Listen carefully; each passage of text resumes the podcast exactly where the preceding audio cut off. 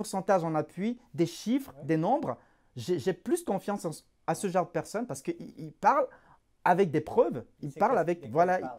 Fait que cette personne-là, il inspire confiance. Et j'ai envie comme de lui dire, OK, il me demande un salaire entre 50 et 55 ans. OK, sur la base de ce qu'il m'a dit, je, je, suis plus poussé. Mais, mais, si vous me dites juste, ben, euh, tel que vous le voyez sur mon CV, là, je pense que je, je vaux 55 euh, ans. C'est très vague, ça ne me dit rien du tout. Fait que là, vous ne vous vendez pas du tout de la manière la plus optimale qui soit.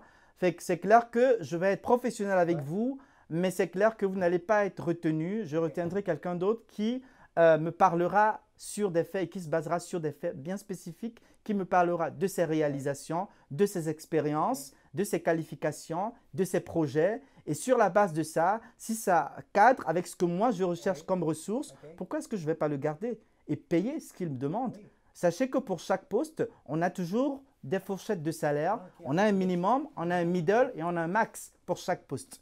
Fait que n'ayez pas peur de demander, mais soyez réaliste dans votre demande, soyez professionnel et soyez factuel. Est-ce qu'en général, les monde se sous-estiment ou se surestiment dans leur attente salariale? Oui, ça arrive souvent. Lesquels des deux, des deux tu Dans mon, expérience de recruteur, euh, vous savez, quand on est en recherche d'emploi, là, quand on a cherché de l'emploi pendant 5-6 mois, à un moment, on est comme, ben, ok, ben, je vais prendre ce qui me vient. Là. Je... Vous savez, vous avez des factures à payer, le temps passe, ça commence à, écouter. À un moment, ben, vous allez prendre ce qui vous vient.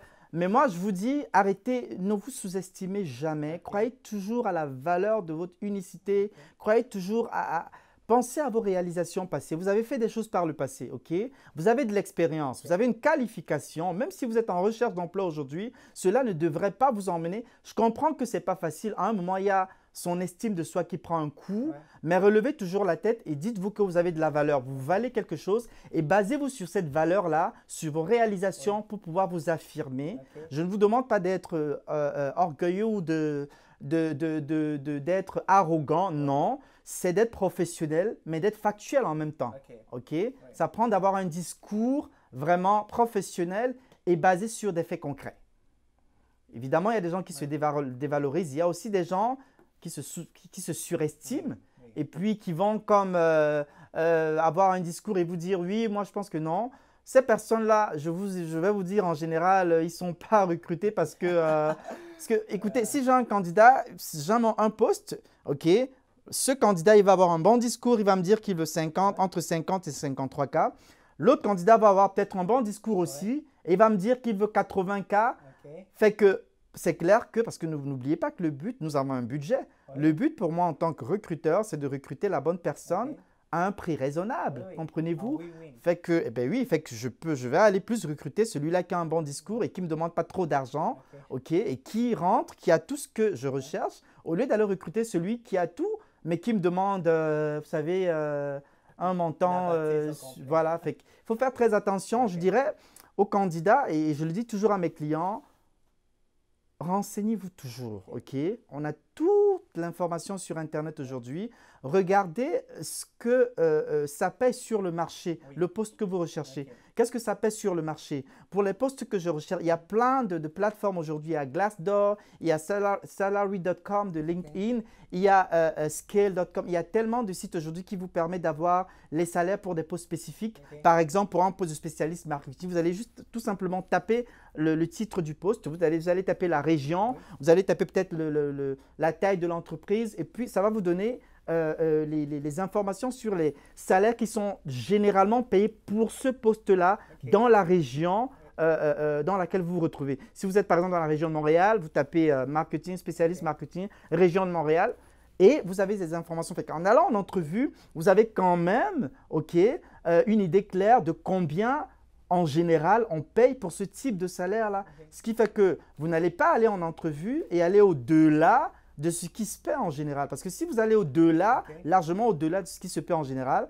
ça me montre moi en tant que recruteur que premièrement, vous, pas, vous ne vous êtes pas informé, vous n'avez pas fait votre job, parce que votre job, c'est la préparation. La préparation, ça passe par faire des recherches sur les autres postes, combien ça paye, pour cette industrie-là, pour ce type de poste-là, pour cette taille de mon organisation, parce que forcément, le salaire qu'on paye pour les, les, multinationales, ce c'est pas forcément le même qui est, qui, qui, est payé pour les, les startups ou les PME. Il faut regarder tout ça pour pouvoir donc avoir un discours professionnel et convaincant. Les outils sont là. Les outils, sont, là. Et c'est pour ça qu'il est important de se faire accompagner par un coach. Parce que quand vous avez un coach, comme Ferdi aide, je vous donne tous les outils et toutes les stratégies. Je vous assure là, il y a des candidats à la sortie d'une entrevue. Il m'a dit Hey, j'ai cassé la baraque, je suis sûr que je l'aurai. Je lui dis Hey, calme-toi là, tu l'as pas encore. Et je, je te le dis, je l'aurai. Et finalement, il y en a ah qui l'ont. Finalement, il y, a des personnes qui viennent en deuxième position. Ah. Mais je veux dire, une entrevue, c'est toujours une expérience. Fait que si vous êtes venu en deuxième position, c'est pas déjà mal. Ça veut dire que, parce que si, sur 10 candidats, là, si vous êtes la deuxième personne, c'est pas déjà mal. Découragez-vous pas, il y aura d'autres opportunités, vous foncez et vous avez forcément appris des choses de cette entrevue-là. Malheureusement, vous n'avez pas été retenu, vous êtes quand même en deuxième position. Allez-y, la prochaine opportunité sera la vôtre. ok? Donc moi, j'encourage toujours les gens à être professionnels et à s'informer. La préparation, c'est très important. On a tous les outils sur Internet aujourd'hui, mais encore, ce n'est pas suffisant. Faites-vous accompagner, faites-vous coacher par un expert qui vous donne tous les outils, toutes les stratégies qui vous permettent vraiment de vous positionner en expert et puis de pouvoir euh, vivre la vie que vous avez toujours vu, la vie de vos rêves. Parce que comme je l'ai dit, dans ma job, là, c'est aussi de ne pas juste vous aider à trouver un emploi, mais vous aider à trouver un emploi que vous allez adorer. Ah vous allez adorer vos lundis. C'est pas comme, euh, tu sais, tu lèves le matin, tu es comme, oh, lundi, tu es comme. Non. C'est vraiment faire un travail pour lequel tu es passionné, mais surtout de faire un emploi qui va te rendre heureux. Wow, ça, c'est fini en beauté.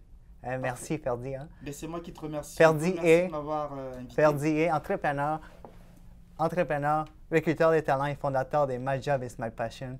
Merci. Merci à toi. Au revoir.